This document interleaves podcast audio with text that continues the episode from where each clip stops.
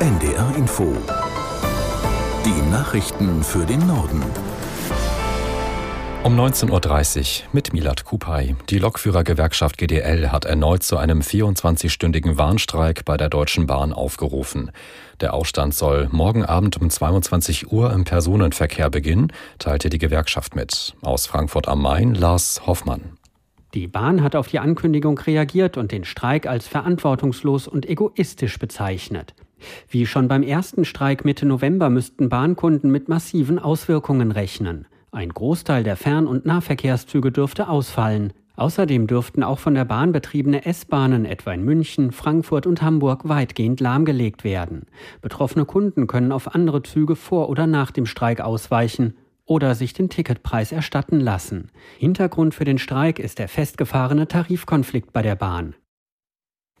Der Streikaufruf betrifft neben der Deutschen Bahn auch mehrere Regionalzugbetreiber, darunter die AKN Eisenbahn und den Transdev-Konzern, zu dem auch die Nordwestbahn gehört.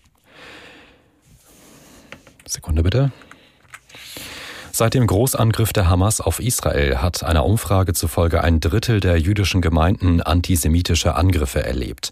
Nach Angaben des Zentralrats der Juden reichen die Fälle von Schmierereien bis zu persönlichen Beleidigungen. Die betroffenen Gemeinden berichteten auch von psychischem Druck durch Drohanrufe und Drohmails.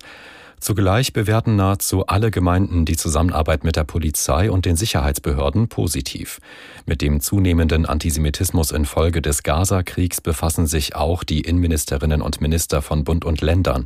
Sie sind zu einem dreitägigen Treffen in Berlin zusammengekommen.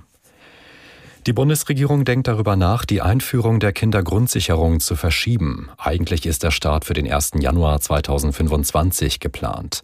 Aus Berlin Philipp Prost. Bundesfamilienministerin Paus sagte dem ARD Hauptstadtstudio, dass sich die Einführung auf den 1. April 2025 verschieben könnte. Grund sind Schwierigkeiten bei der Umsetzung. Die zuständige Familienkasse bei der Bundesagentur für Arbeit und auch die Bundesländer üben schon länger Kritik am Zeitplan, der aus ihrer Sicht nicht schaffbar ist. Auch sei das Verfahren zu bürokratisch und mit dem bestehenden Personal nicht umsetzbar. 5000 zusätzliche Stellen werden demnach benötigt, um die Kindergrundsicherung einzuführen. Russlands Präsident Putin ist zu einem Besuch in Saudi-Arabien eingetroffen. Er wird in Riyadh mit Kronprinz bin Salman Gespräche führen.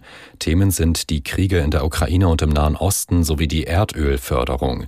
Der Ölpreis ist derzeit auf einem niedrigen Stand. Produzenten wie Russland oder Saudi-Arabien versuchen, durch Förderkürzungen die Preise stabil zu halten. Seit dem russischen Einmarsch in die Ukraine und einem von internationalem Strafgerichtshof ausgestellten Haftbefehl reist Putin selten ins Ausland. Russland. Vor seiner Visite in Saudi-Arabien hatte er bereits die Vereinigten Arabischen Emirate besucht. Das waren die Nachrichten.